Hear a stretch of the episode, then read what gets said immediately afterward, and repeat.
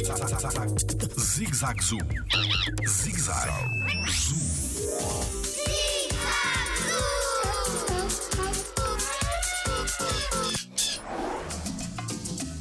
O que é a braqueação? Olá, o meu nome é Tiago Carrilho e sou biólogo no Jardim Zoológico.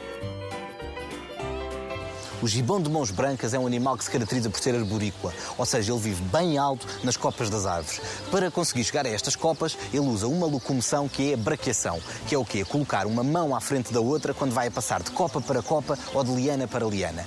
Aqui no Jardim Zoológico, o que nós fazemos é colocamos estes troncos e estas cordas para ele poder usar exatamente a mesma locomoção que usaria se estivesse no seu habitat natural.